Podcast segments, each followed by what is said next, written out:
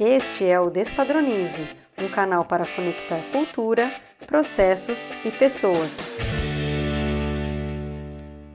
Olá pessoal, começa agora mais um episódio do Despadronize e hoje nós vamos falar sobre validação de processos térmicos com uma engenheira de alimentos, braço direito do professor Alfredo Vitali na BBO, queridíssima Daniela Vega.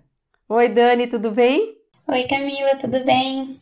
Obrigada pelo convite. Estou muito feliz de estar aqui podendo participar desse episódio. Também estou muito feliz de ter você aqui nessa temporada e vai ser impossível te chamar de Daniela, porque não tem como, ter que chamar de Dani o episódio inteiro. E é muito bom, gente, porque eu e a Dani a gente trabalha toda semana aí junto, então é muito bom ter ter você mesmo aqui prestigiando o seu trabalho, viu, Dani? Então, assim, tem gente com certeza que está ouvindo aqui que te conhece, mas tem gente que não te conhece. Então eu queria que você contasse um pouquinho quem é Daniela Vega, o que, que você faz da vida, como você chegou até aqui. Bom, como, como você falou então, eu sou engenheira de alimentos.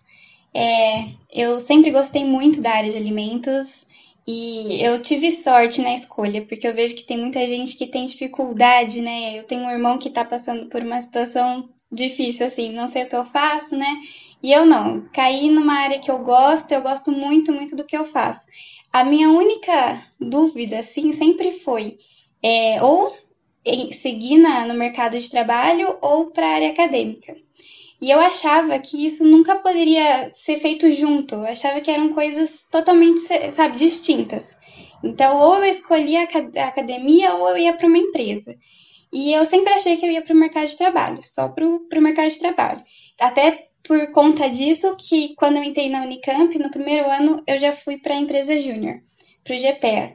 Eu fiz seis anos né, de, de faculdade, que eu, eu, sou, eu era do noturno. Então, seis anos e quatro anos eu fiquei em empresa júnior, porque só nos últimos dois anos que eu saí, porque não dava mais. Então, eu gostava muito da dinâmica de empresa. E aí eu achei que era isso que eu queria para minha vida, né? Aí eu teve um momento na, da, dessa, desses anos né, na faculdade que eu falei, eu vou tentar um pouco a parte acadêmica para ver, para testar, né? E aí eu comecei, fiz iniciação científica e trabalhei no laboratório de óleos e gorduras, como técnica do laboratório. E lá eu senti um pouco de falta da dinâmica que tem a empresa, sabe? Porque lá, assim, é, eu gostava bastante, porque eu aprendi a fazer análise, tudo, e eu tinha os procedimentos, fazia é, índice de peróxido, analisava no DSC, a, né, a gordura, tudo que vinham das empresas, então eu tinha um relacionamento com a empresa, mas era tudo muito quadradinho, né? Eu pego análise, testo, faço e mando para o cliente o resultado. Então faltava essa dinâmica. E na empresa júnior eu tinha mais essa dinâmica. Então, o meu primeiro estágio, no terceiro ano, foi numa empresa, né? Fui numa empresa grande e tudo. E eu gostei, só que aí eu percebi que empresa grande tem muita burocracia. E aí eu falei, nossa, então talvez eu não queira o mercado de trabalho, né? Sempre assim, faz uma coisa e eu percebo que talvez não é aquilo e muda. Então, né, eu percebi que a empresa grande não era tanto assim o que eu gostava, porque por conta da burocracia que travava muito as minhas ações ali. Eu via que as coisas. É, você tinha que falar com várias áreas, tinha que assinar vários documentos, então demorava muito, não era tão dinâmico que era o que eu queria, né? Então, aí no finalzinho, eu, eu já tinha feito essa experiência na área acadêmica e na em, empresa. E aí eu falei, então falta testar empresa pequena. Acho que é isso que eu gosto. E foi aí que eu entrei numa empresa menor. E aí realmente era o que eu gostava, porque eu percebi que tudo fluía, mas tinha um único detalhe, era a área que eu tava, né? Porque não era engenharia, de, é, não, não era totalmente engenharia de alimentos, era uma era área de marketing. É, gostava muito da empresa, muitas pessoas, mas a área não era o que eu gostava. Porque, como eu falei, eu gosto, gosto muito de engenharia de alimentos. E aí, esse, deu uma travada. E foi bem no final, assim, da, da graduação. Então, é, eu estava meio desesperada, porque eu, eu ia me formar, eu tinha feito muita coisa na graduação, estava me formando e não estava ali onde eu gostava muito. E aí que surgiu a ideia de um colega da, dessa empresa que falou é, do mestrado, inclusive ele era vegetariano, e falou para mim: ah, o Itaú tá tendo um. Tem uma área, um grupo que trabalha com proteína vegetal. E eu gostava muito de trabalhar com proteína também. Porque, né, voltando um pouquinho assim na história, mas na, na graduação, eu gost... a primeira área que eu me interessei foi laticínios. E aí eu fiz iniciação com proteína do leite. Depois eu me apaixonei por óleos, quando eu trabalhei no, na parte ali da, do laboratório. E depois é, eu voltei para proteína, porque eu, é, com essa ideia né, desse, desse colega de trabalho, eu falei, ah, então vou voltar para proteína agora, só que vegetal. E aí eu fiquei com isso na cabeça e fui fazer o, o, o teste. E aí até, né, falando assim, se alguém tiver interesse em fazer mestrado, como que funciona? No Itaú, por exemplo, é, tem uma provinha e aí eu achei que, que seria difícil. Eu fiquei meio preocupada, até assim, quis estudar tudo, mas é, é tranquilo, é o que você aprende na faculdade, química de alimentos, tinha um pouquinho de engenharia, mais balanço de massa, tudo assim bem para é, para entrar. Depois tem a, a entrevista, e era uma entrevista aí que deu um pouco mais de medo, porque eram com 10 professores, assim, numa mesa grande, e porque aí eles analisavam se você, de qual área você gostaria, mas eu já estava focada que eu queria trabalhar com proteínas vegetais, então tinha a minha orientadora, né, que hoje é a Mitier, e ela já me, me aceitou, né? De, depois dessa reunião, tudo, então já comecei. E aí come, começa assim, né? Ela fala mais ou menos a ideia, e depois que você vai construindo junto qual que vai ser o tema do trabalho, tudo. Então não demora um tempo para definir. E, né, e nem sempre quando você define vai ser aquilo, né? Tudo muda no, no meio. E depois, e quando eu já tinha começado, né, o, o processo seletivo do mestrado, tudo, que eu vi é, no seu LinkedIn, Camila, uma publicação da, da vaga na BBO. E aí, só que eu não conhecia a BBO, eu não sabia que era para BBO. O que eu gostei foi, era em Campinas e era 20 horas por semana. Então eu falei, nossa, é perfeito esse trabalho, porque vai encaixar com o mestrado, eu vou conseguir fazer as duas coisas. Então eu queria muito passar porque era encaixava muito com o que eu já, que eu já tinha entrado no mestrado, então era né, uma coisa a mais assim que ia dar muito certo. Então, é, eu fiz o processo, tudo passei. E eu não sabia que era uma consultoria. Ainda bem, porque se eu soubesse, talvez eu não teria tentado, porque eu tinha um pouco de receio com consultoria, porque na época de empresa júnior, é, a consultoria que eu vi era a consultoria financeira. Todo mundo entrava consultoria financeira e eu tinha, tinha aquela impressão de que era workaholic, né? A pessoa trabalha demais, não tem vida, não tem qualidade de vida, e eu achava que consultoria era aquilo. Então eu tinha um preconceito com consultoria. E eu acabei, né, passando tudo e, nossa, me surpreendi demais. E eu gosto muito agora de consultoria. É, é totalmente. Era o que eu estava procurando, né? Eu fui voltei em tantas coisas. E ela tem, né, a dinâmica, a empresa e a pesquisa e a parte de aprendizado tudo junto. Então foi a melhor decisão. Não, e você vê, né, uma consultoria, ainda mais uma consultoria de Alfredo Vitale, uma consultoria extremamente técnica, né, de engenharia, e você também está num tema, né, de mestrado super em alta, né, que é a proteína vegetal, e eu queria só que você contasse um pouquinho desses desafios, né, de fazer os dois juntos. Então, eu acho super, super legal, né, você é uma pessoa super inteligente, fazendo mestrado, atuando numa consultoria tão técnica e atuando com praticamente todas as maiores empresas né, de alimentos desse país, como que é esses desafios aí é, de lidar com os dois ao mesmo tempo? É, então, eu acho que o que ajuda é gostar, né? A gente sempre fala isso, é meio clichê, mas você fazer o que gosta, mas é a verdade. Porque, é, não vou falar que é fácil, mas é, tem momentos que você realmente tem que gostar, porque senão você não faz né? É, eu, o bom é que eu tenho esse horário flexível de, de trabalhar com, com o Alfredo, com você na, na BBO. Eu tenho esses horários que eu posso é, mexer, às vezes trabalhar à noite, de dia, então isso ajuda bastante. Mas, de qualquer forma, é, se eu decido trabalhar de dia e estudar à noite, eu tenho que estudar à noite. E chega à noite, gente, às vezes a gente tá cansado e não quer. Então tem que ter muito assim foco, falar, não, tem que ir. E aí o que eu sempre faço é um pouquinho todo dia, pelo menos. Porque se. É, é bem pouco, assim, eu ponho uma meta baixa. É, ah, vou escrever três linhas, quatro linhas. Porque aí você faz. Porque se você põe meta alta, você não faz, né? Então, todo dia um pouquinho, mesmo cansado, tem que fazer. Às vezes nem parece que você está fazendo alguma coisa, mas no final vai dando certo. Então, eu acho que é importante essa organização do tempo. Claro que não é fácil, mas é como eu falei, né? Eu gosto muito da, da BBO, da consultoria e trabalhar com várias empresas. E, assim, eu vou fazer dois anos na, na BBO só que parece que é muito mais, porque é, um, é intenso, é, são atividades intensas. Como eu trabalho com várias empresas, né? É, eu tenho visões de vários tipos de alimentos. Então, alimento seco, mais pastoso, é, que passa por tratamento térmico ali, é, em batelada ou contínuo. Então, são equipamentos diferentes, produtos diferentes. Então, sempre aprendendo alguma coisa.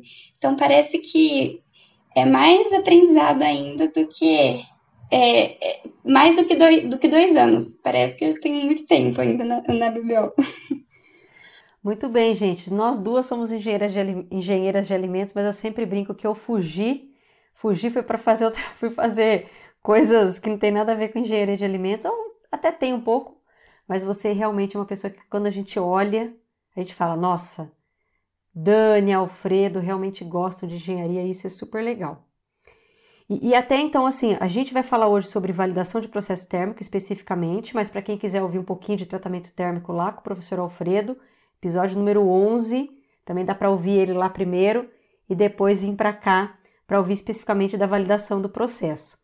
É, fala para mim, Dani, em linhas gerais, agora vamos entrar no nosso tema. Em linhas gerais, o que, que é, afinal de contas, validação de processo térmico?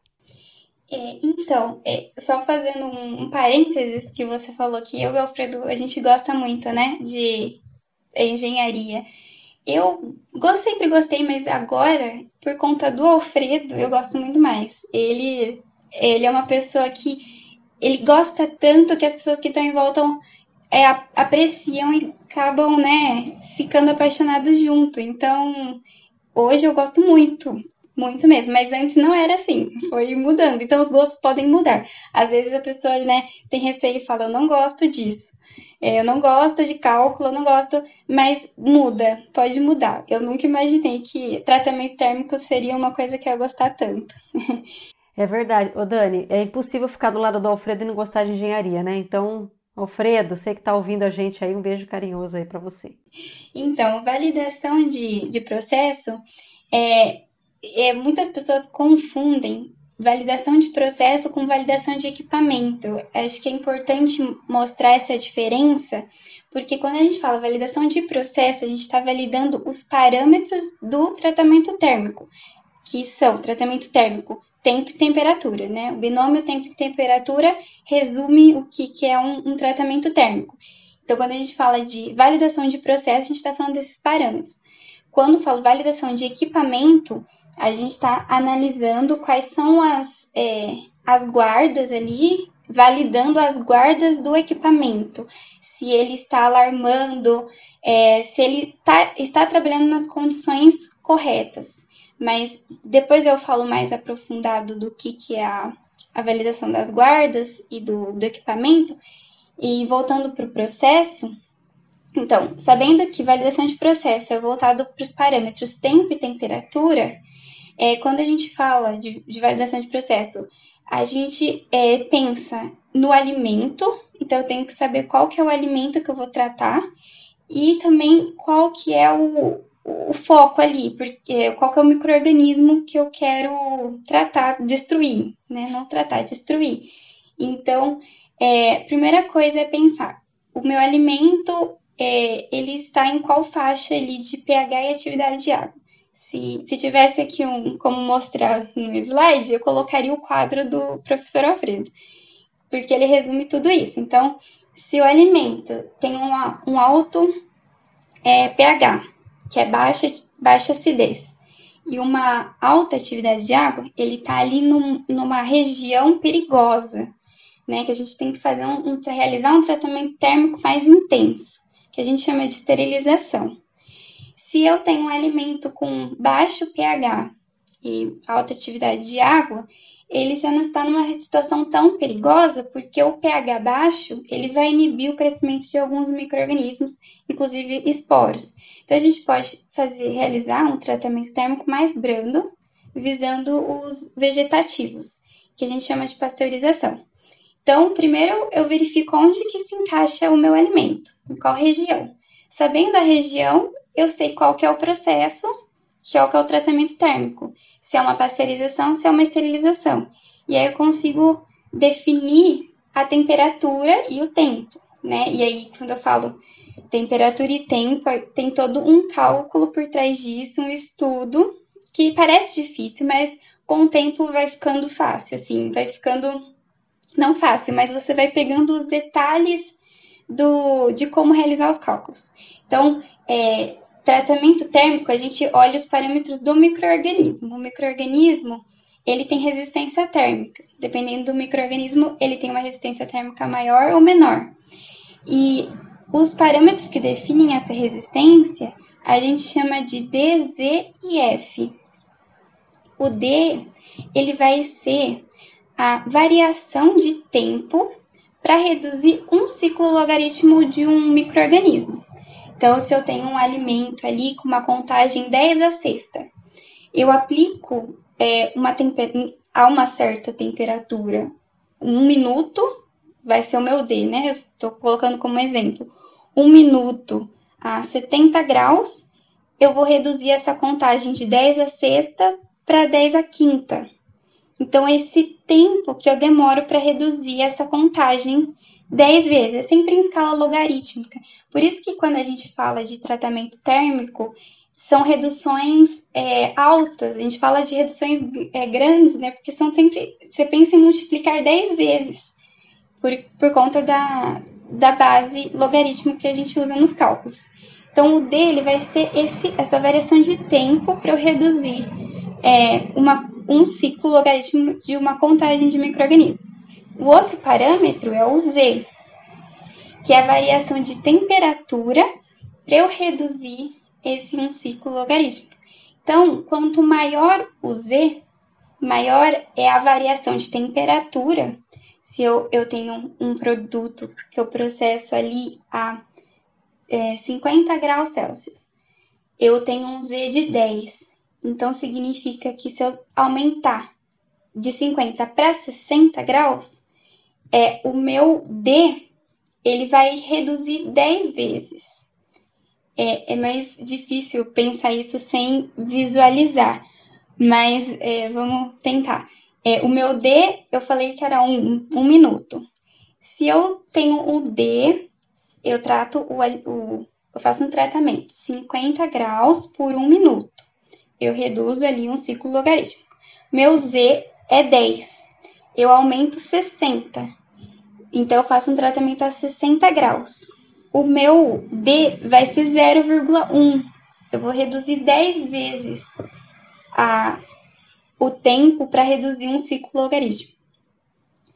Isso é um, são os parâmetros que a gente utiliza para fazer essa validação. Então, o D e o Z são esses, é, dependendo do microorganismo, quanto mais resistente ele é, maior vai ser o valor de D, maior vai ser o valor de Z. E o outro parâmetro é o F. O F, a gente tem dois Fs.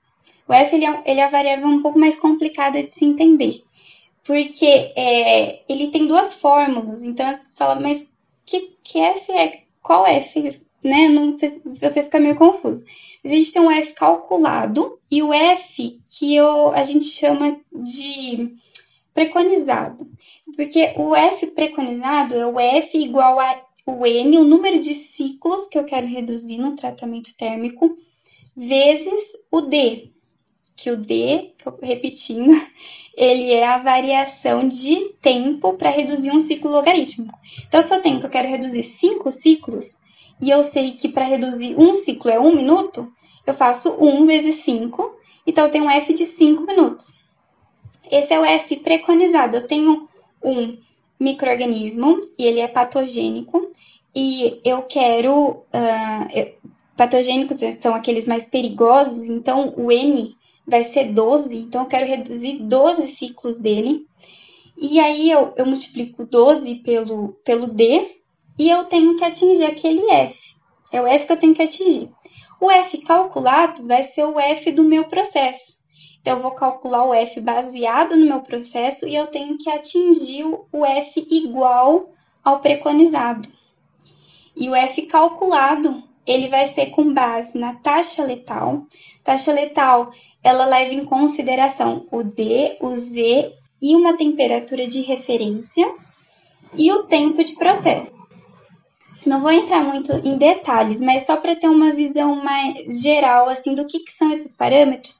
E é muito importante para quem está na área né, de, de qualidade, tudo que, que precisa de validações térmicas, saber mais ou menos, né?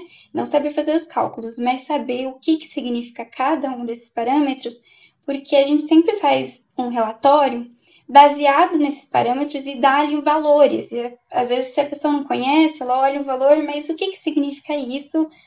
Para que, que serve esse F aqui, né? Então, é, esse F deveria ser qual o valor? Então, a gente tenta deixar claro isso no relatório sempre, mas é, é importante saber esses parâmetros para é, olhar o relatório de, de validação térmica. Olha, gente, deu nó na cabeça. Tenho certeza que deu nó na cabeça. E assim, Dani, eu queria até fazer um reforço, porque eu, por exemplo, já trabalhei na área de qualidade com tratamento térmico e não tinha noção disso. Então, eu acho que, que para quem está ouvindo, é muito importante isso que você falou. Se a gente cuida de um tratamento térmico, se a gente tá, está ali responsável pela qualidade dele, a gente precisa ter uma noção básica, né, sobre, sobre essas questões. Então, assim, até depois, a, depois procura a Dani para fazer um curso lá do professor Alfredo online, né? Mas é importante saber isso. E, e, me, e eu queria emendar aqui o que, que isso tem a ver com HCCP? Porque eu acho que as pessoas também ficam muito. É, ah, não, tem o APPCC e tem o tratamento térmico. Tá, mas eu tenho ali um ponto crítico. Né? Normalmente o serializador, o pasteurizador é um ponto crítico de controle. Né? Então, e aí, Dani? Você que também é a rainha do HCCP. Então, né, a, o próprio nome já diz, né, o APPCC ou HCCP, que é a análise de perigos e pontos críticos de controle. E o tratamento térmico, ele, ele é uma etapa que visa né, reduzir um perigo significativo, que é o perigo que a gente classifica como biológico, os micro-organismos, que ele vai depender do, do alimento para eu saber qual que é o microorganismo que eu quero destruir. Então, o tratamento térmico ele está totalmente relacionado, porque ele reduz um perigo. Quando eu estou fazendo né, uma, um plano de APPCC, eu estou listando todos os possíveis perigos. Um desses perigos vai ser o perigo microbiológico, né, dependendo do alimento, mas geralmente eu tenho ali um perigo microbiológico que eu posso tratar através do tratamento térmico. Então, o tratamento térmico ele vai ser ali uma etapa do meu processo para reduzir esse perigo significativo. É, dentro do, dessa etapa, eu tenho medidas de controle, que são classificadas como PCC, porque é, é um ponto crítico de controle que eu preciso controlar através de medidas é, de controle, que eu classifico como PCC. E aí, é, eu defino como essa medida de controle vai ser o meu tempo e a minha temperatura. Eu tenho que controlar o tempo e temperatura para garantir que o tratamento térmico ocorra da maneira é, ideal, né? Ali que eu, que eu fiz a partir de cálculos, enfim, eu tenho o tempo e a temperatura que vão ser meu, os meus pontos críticos de controle. E é, toda vez que eu tenho um ponto crítico de controle, eu tenho que monitorar. Então, é, em cima desses PCCs, tempo e temperatura, eu vou fazer um monitoramento. E o ideal é que sempre seja feito um monitoramento em tempo real. E o que é isso que acontece em tratamento térmico, normalmente. É, ali na, no processo, no tratamento térmico, na saída, eu vou ter um sensor de temperatura que vai estar medindo a cada segundo, né, qual que é a temperatura que o meu produto está saindo.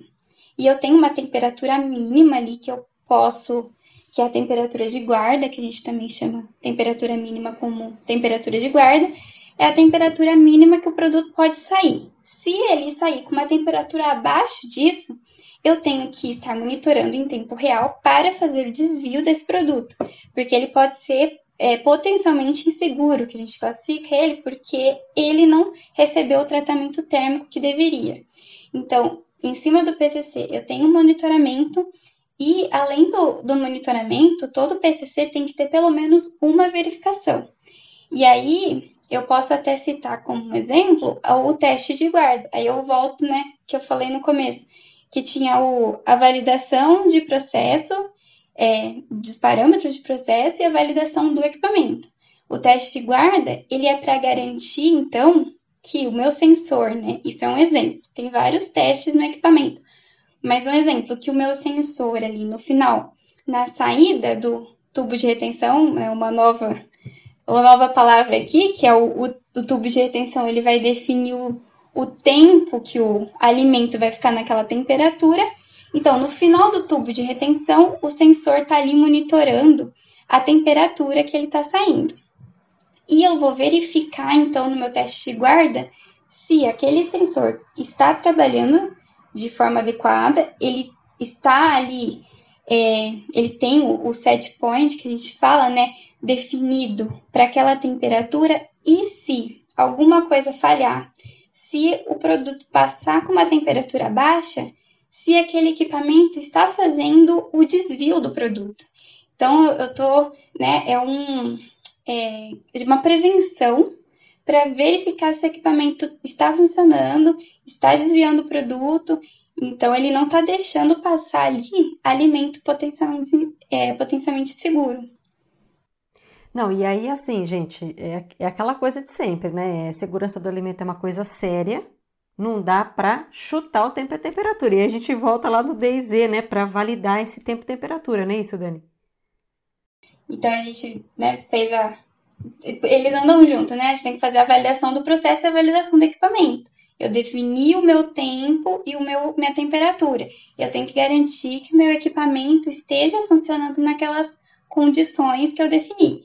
E tudo isso está ali, né, no, no plano APPCC, porque quando eu tenho tratamento térmico como um PCC, eu tenho que estar monitorando, eu tenho que estar verificando, e esses testes que a gente faz são tudo documentos, né? São documentos que vão comprovar que eu estou controlando, né? Tudo é, a PCC é prevenção, né? E controle. Então, controlar coisas para que não aconteçam, né? Para que não o perigo não surja ali no, no alimento. E aí você falou do tubo de retenção, eu queria que você falasse um pouquinho aí da diferença que você falou, esterilização, pasteurização. Então, tem diferença esterilizador, pasteurizador, aí tem a tal da autoclave, que é uma outra loucura, a grande paixão do Alfredo, né?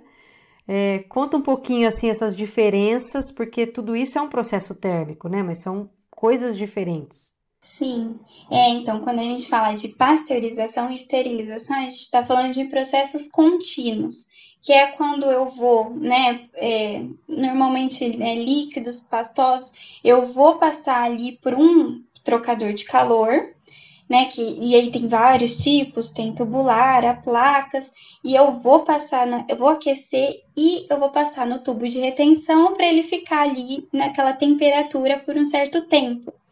E ali é, é, é, mais fácil assim a transferência de calor, porque ali eu tenho um, um produto que vai estar homogêneo passando pelo, pelo tubo de retenção, eu aqueci ele fica ali naquela temperatura. Quando eu tenho um, né, uma autoclave ou um tacho, um tanque de pasteurização, essa transferência de calor ela não é tão simples, ela ela ocorre, né? É, ela ocorre aos poucos, da, da, da parede do tanque até o centro ali do, do, do tacho do tanque. Então, eu tenho um tanque encamisado com vapor e aquele vapor vai aquecer o tanque e aos poucos ele vai sendo aquecendo o produto. Inclusive a gente fala né, que o ponto frio fica ali no centro, porque é onde, é onde eu, é o último lugar a receber calor. Então, quando eu vou, eu vou fazer uma validação de processo de um equipamento é, desse tipo, batelada, eu tenho que fazer uma distribuição de calor, então eu tenho que verificar qual que é o ponto frio, porque ali o, o calor está sendo transferido mais lentamente, então eu não tenho uh, todo o produto homogêneo ali. Às vezes eu tenho, sim, quando eu tenho uma agitação muito boa do tanque e um produto mais é, fluido, né, que eu consigo transferir o calor mais fácil em todo o produto que está aqui, ali no tanque, mas é, tem, a, tem situações em que o, o produto ele é viscoso e demora para transferir o calor. Então, eu tenho que encontrar esse ponto frio. Então, a gente faz distribuição de calor, que é colocar termopar no, nos, em vários pontos e monitorar e identificar esse ponto frio. E o cálculo vai ser baseado no ponto frio. Então, eu vou ter um perfil de temperatura que é durante todo o meu processo, o, o tempo, né? É, o, é tempo e temperatura, é um gráfico que mostra a cada tempo qual que é a temperatura. E aí, a partir disso, em cada pedacinho de tempo, a gente calcula a letalidade. Isso num processo embatelado. Igual em autoclave. Em autoclave, é, uma, uma, um ponto importante é que é, eu tenho embalagens dentro do, do tanque, né? Eu posso dizer tanque, assim, autoclave, um vaso de pressão, e que esse a gente tem que, além de verificar a distribuição de calor dentro da autoclave, a distribuição de calor dentro da embalagem. Então, é que a gente chama de penetração de calor, que vai ser o tempo ali para aquecer no ponto frio daquela embalagem que está dentro daquela autoclave. Então, são dois estudos ali quando a gente fala de autoclave. Aí, quem matou a aula de operações unitárias? Quem fugiu dessa aula? Acho que é Operações Unitárias 2, né? Acho que transferência de calor. Acabou de ter uma aula aqui, nota 10, hein? Vamos, mas vamos continuar. É, eu queria perguntar para você, que você falou lá atrás do, dos micro-organismos, né? Da, da questão dos micro-organismos mais perigosos ou não. Eu queria saber como, queria que você voltasse um pouquinho nesse tema, como que define esse micro-organismo alvo? Ah, joga tudo, joga tudo salmonella e tá bom? E, e, e que tipo de, de, de, dados eu preciso ali para para fazer essa validação e onde eles estão, afinal de contas? Onde eles vivem? Como, como, do que, o que eles comem, né? Então, é, eu lembrando de novo daquela tabelinha lá que não sei se tem como disponibilizar, mas se vocês entrarem no LinkedIn da BBO, vai ter várias imagens com essa tabela, que é pH versus atividade de água. Então, primeira coisa, eu identifico que região está o alimento. E aí eu sei, né, por exemplo, um produto de baixa acidez e alta atividade de água. Eu sei ali que é um produto perigoso. Eu sei que é um produto em que fica em temperatura ambiente. Eu sei também que é um produto em embalagem fechada que não tem ar ali, não tem oxigênio. Então, entendi, eu primeiro entendo esse, qual que é o produto. Entendendo o produto, eu tenho que saber as características do microorganismo. E aí, nesse caso que eu falei, né, um alimento de baixa acidez, um alimento que tem pouco oxigênio e está em temperatura ambiente, na hora eu penso, nossa, no Clostridium botulino. Porque eu sei as características dele, eu sei que ele é um microorganismo mesófilo, ele não cresce em ambientes que têm oxigênio, ele é anaeróbio e ele cresce em alimentos com é, alto pH, né, baixa acidez. E aí eu preciso saber então, ah, mas meu produto tem proteína? Não tem, é porque ele também gosta de alimentos com proteína. Então eu, então entendendo como que é o meu produto, entendendo as características do microorganismo, aí eu consigo listar quais são os microorganismos que podem crescer possíveis micro-organismos que podem crescer. Dentro deles, eu vou é, verificar a resistência térmica dele. vou listar as resistências térmicas e vou identificar o mais resistente. Ele vai ser o meu microorganismo alvo. E como que eu acho essa resistência térmica dele, então? É, hoje é muito fácil a gente encontrar na literatura, em artigos. É, o Google Acadêmico, né, entre lá, coloco o nome do microorganismo, resistência térmica, e aí tem vários artigos é, falando. E aí vou até dar uma dica: tem um site que chama Lengo, L-E-M-G-O. Lá você consegue definir qual é o microorganismo e ele traz o valor de D e Z. Aí ele traz da literatura que ele puxou. Ele é como ele é uma plataforma que faz um compilado dos artigos e traz ali para você resumido o D e o Z dos microorganismos. E aí eu sugiro, né, quando ele mostra ali o D e Z, ele mostra qual que é a literatura que ele tirou de qual artigo, você entra no artigo, dá uma olhada se aquele artigo foi feito com um produto parecido com o seu, né, seu, ah, suco de laranja. Nossa, suco de laranja tem vários é, artigos. Então, eu vejo qual que é o microorganismo. É, já escolhi o microorganismo, né? Eu encontro o D e o Z do suco de laranja, eu verifico no artigo se é, as características do suco de laranja que eles fizeram o teste é parecido com o meu suco de laranja, e eu, eu posso usar o D e o Z. Mas, se eu tenho um alimento que é muito diferente, não acho o artigo não, não consigo achar. Quero fazer teste. É mais complicado, é mais, não assim complicado, demora mais, mas é possível fazer. Você pode pegar e fazer em tubos de ensaio. Você precisa ter um microorganismo inocula um microorganismo, uma quantidade conhecida desse microorganismo e nos tubos de ensaio coloca ele numa certa temperatura e com o tempo você vai tirando esse tubo é, vai é, verificando a contagem dele, é, do microorganismo, a cada tempo. E você consegue plotar uma reta, né, que vai ser o meu valor de D. Eu ploto uma reta em cada tempo, qual que é a contagem.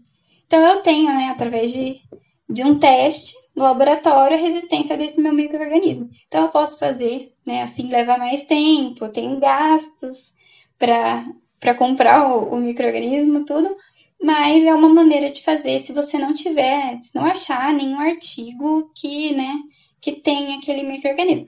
E também uma outra opção ainda mais fácil você verificar um grupo ali, que é, é um grupo em que aquele microorganismo se encaixa, que tem características parecidas, e encontrar na literatura o mais próximo daquele microorganismo os valores de resistência térmica. Então, o valor de D e Z, né, de, inclusive mais resistente ainda, que define ali um, uma maior segurança para os cálculos do tratamento térmico. Não, é uma aula, Dani, uma aula. Quem está assistindo, quem está ouvindo, né?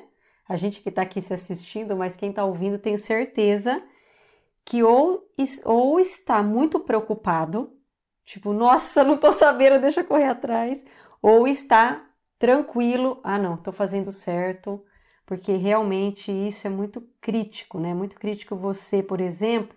Eu entendo assim, muitas vezes a gente substituiu alguém. Por exemplo, ah, eu, eu sou analista, eu sou um gerente de qualidade, vim depois de alguém que fez esse cálculo. Não confia, não acredita, dá uma revisada, né, Dani? Vai que mudou algum parâmetro. Eu queria até que você falasse um pouquinho sobre essas questões de mudança. Então, por exemplo, e aí? Fiz o cálculo. Eu tenho que repetir ele de novo? Ele está valendo para sempre? Então, por exemplo, a, a pessoa entrou lá 10 anos atrás fez aquele cálculo. Posso ficar de olho fechado? É, então. Por isso que é, é importante, né, frisando o que você falou, de registro, primeira coisa, né, ter o documento, porque às vezes você nem tem mais documento, ele se perde. Então é muito importante ter o documento é, que tem ali as definições, né? Por isso que a gente faz relatórios, tudo que com detalhamento, sempre entender o que está escrito ali, e aí mudou a pessoa, veio outra pessoa. Então, se eu tenho um detalhamento no documento, a nova pessoa vai saber o que, que aconteceu. É, e aí ela vai entender se precisa mudar ou não. Por isso que toda vez que a gente faz uma validação, a gente coloca tudo, todas as considerações. O que, que a gente considerou para fazer o cálculo? Então a gente considerou o equipamento com tal dimensão. É, eu considerei o equipamento utilizando uma vazão X. Eu considerei a temperatura tal, os micro-organismos tal, e ah, essa resistência para eles. Então, tudo, tudo, tudo que foi usado nos cálculos eu tenho que colocar no relatório. E aí, eu posso olhar, então, se é uma pessoa nova, aí eu olhei ali que o, o meu tubo de retenção mudou.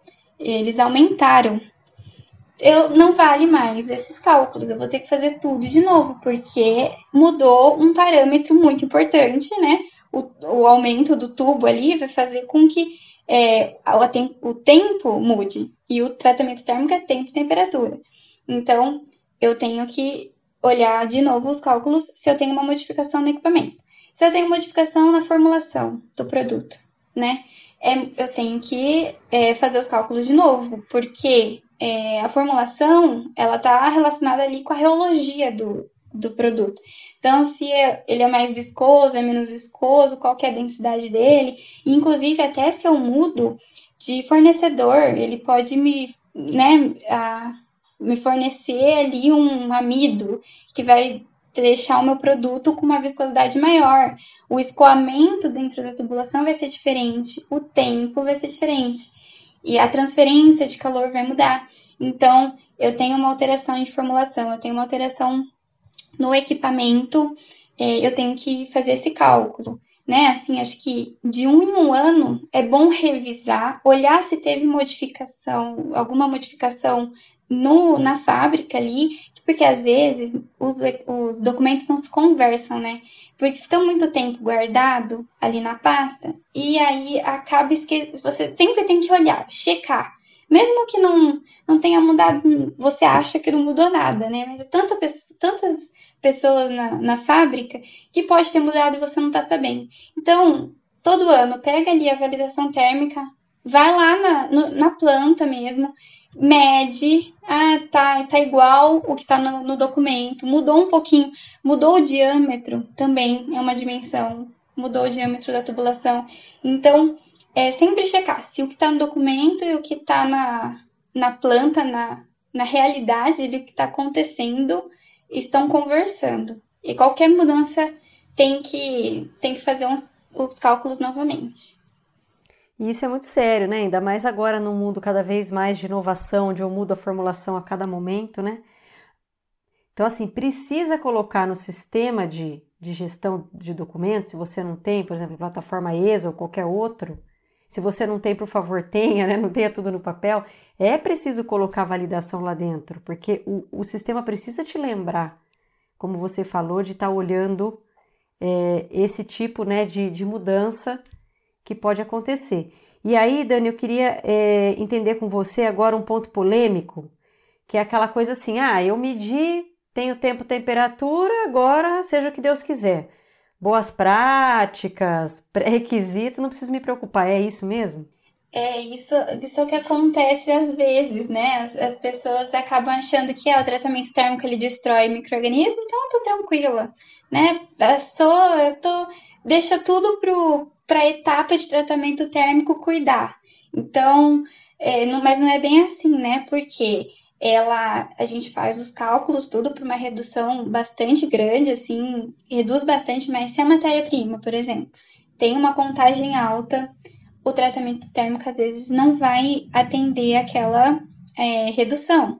Por isso que muitas vezes a gente faz o challenge test, que chama, né, que você coloca né, no, no, micro, no, no alimento, inocula o microorganismo e verifica se no final ali ele está reduzindo a contagem. Mas é, isso é para uma matéria-prima de qualidade. Se eu estou trabalhando com uma matéria-prima com uma alta contagem, é, eu falar, ah, eu vou fazer, eu vou tratar termicamente, né? Só que aí você vai ter que pôr um tratamento térmico muito alto, vai estragar sensorialmente o produto, né? Não, não vale a pena, não vale a pena fazer processo com matéria-prima de baixa qualidade. E o outro ponto é, eu tratei, eu tratei termicamente. Mas depois do processo térmico, eu tenho etapa de invase, eu tenho outras etapas que eu posso recontaminar. Não significa que o produto passou do tratamento térmico, ele tá estéril, lindo, né? Não, não tem como contaminar. Ele pode se recontaminar porque o ambiente, o ar, tem é, micro-organismos, né? Tem fungos aqui, esporos, que podem é, entrar ali né, em contato com o alimento. Você fecha, acha que está né, bem fechada ali, embalagem hermética, que não vai ter mais contaminação, mas pode ter estufamento de embalagem, pode ter deterioração que você não esperava e fala, nossa, mas está validado, né? Eu tenho aqui o documento mostrando que eu validei o meu processo. Mas as boas práticas de fabricação andam junto com o tratamento térmico, né? Limpeza de equipamento, pessoas, as pessoas manipularem o alimento de maneira adequada, é, validar, é muito importante depois que faz, que faz a limpeza, validar, né? Fazer é, análise microbiológica mesmo para garantir que a limpeza foi adequada, porque muitos pontos mortos no, no, na tubulação, né, no processo, vão acumulando ali. E, e já aconteceu, já, já vi casos disso. O tratamento térmico estava dando ok, estava lindo, mostrando que estava bom, né? O problema não era o tratamento térmico, era a limpeza. E aí, né, como a gente faz projetos de validação térmica, as, os clientes chegam e falam para fazer validação, mas você faz e está tudo ok. Aí tem que fazer um outro estudo, porque não é o problema não é a validação térmica, o problema são as boas práticas de fabricação, a limpeza que não está sendo adequada ali.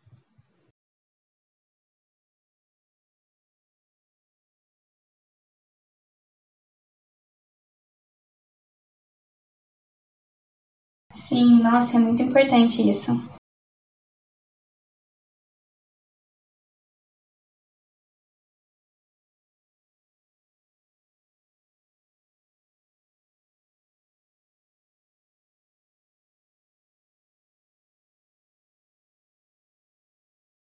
Então, esse documento, ele precisa ter, como eu falei, né, um, as considerações, onde a gente coloca todas as informações que foram usadas para o cálculo. Então, eu ponho ali qual é a dimensão, qual é a vazão que eu estou considerando, qual é a resistência térmica dos micro-organismos, tudo, né? Porque né, futuramente, se tiver alguma mudança, eu consigo verificar é, para qual situação aquilo foi validado e se teve alguma alteração que eu preciso fazer novamente. Então, esse relatório ele tem que ser objetivo, com, essas informações, considerações. Depois, é, tem um, um anexo para ficar de uma forma bem simples, né? Como eu falei, objetivo direto. Você olha ali no, na tabela e você sabe qual que é a, a letalidade, a redução de ciclos que aquele tratamento é, tem. Então, é, e uma conclusão junto com, com o anexo. Nessa conclusão, então, tem essa relação que eu falei no começo do F, por exemplo. Eu tenho um F preconizado, que eu tenho que atingir aquele número de ciclos vezes o, o meu D. E eu tenho o F, que é o do meu processo, que relaciona né, o, o tempo e a temperatura do meu processo, juntamente com a temperatura de referência. E aí eu tenho que atingir por exemplo, 12, um F de 12 minutos. Eu estou verificando que o meu processo atinge um F de 11. Então, naquela, na conclusão, eu vou ter essa comparação. É, o meu processo não está atingindo, ou o meu processo está superando o mínimo é, preconizado. Então, eu estou é, realizando um produto seguro quando ele está de acordo com as boas práticas de fabricação, tudo né, em, em, andando em paralelo, tudo bem alinhadinho. Então, né, não é só o, o tratamento térmico que tem que tá, estar correto. Então, nesse documento, eu vou ter a, a letalidade, eu vou ter uma conclusão mostrando é, se o meu processo está ou não adequado, se eu preciso fazer algum ajuste, alguma adequação, né? Então, esse documento ele vai ser bem resumido e objetivo, mostrando esses pontos e aí, quando tiver uma auditoria, né, for mostrar que eu tenho o meu processo validado, é, o, o principal ali a ser observado é se aquela temperatura validada é a mesma temperatura do meu processo tá, é o real, se aquele tempo é o mesmo, e ali a conclusão, né? Acho que a conclusão é o, é o coração dele mostrando que realmente teve a, a letalidade mínima. Muito bem, Dani. Nossa, super aula aqui, né, de, de validação de processo térmico, assim, tô impressionada. O orgulho, né? Nosso orgulho, você. Mas a gente tem que chegar ao final, uma pena.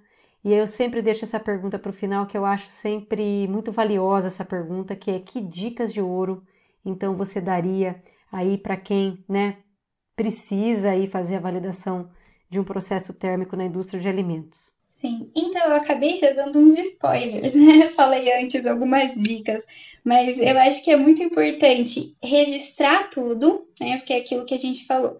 Se muda, as pessoas mudam, entra, sempre nem tem essa rotatividade grande.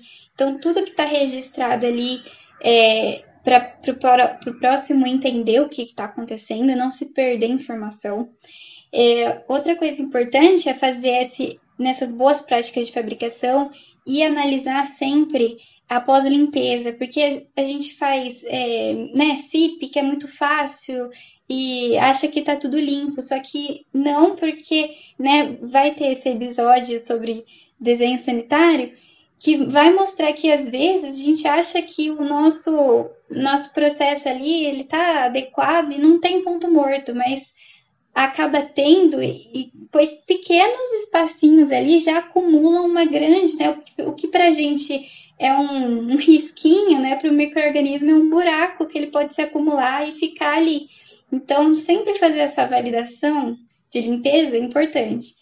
E, e, eu acho que é muito importante também sempre estar fazendo é, treinamentos. Quando muda, assim, né, o grupo de pessoas e, e vem pessoas novas, fazer esse treinamento de não precisa conhecer detalhes do tratamento térmico, enfim, mas você ter a consciência do que, que ele faz, né?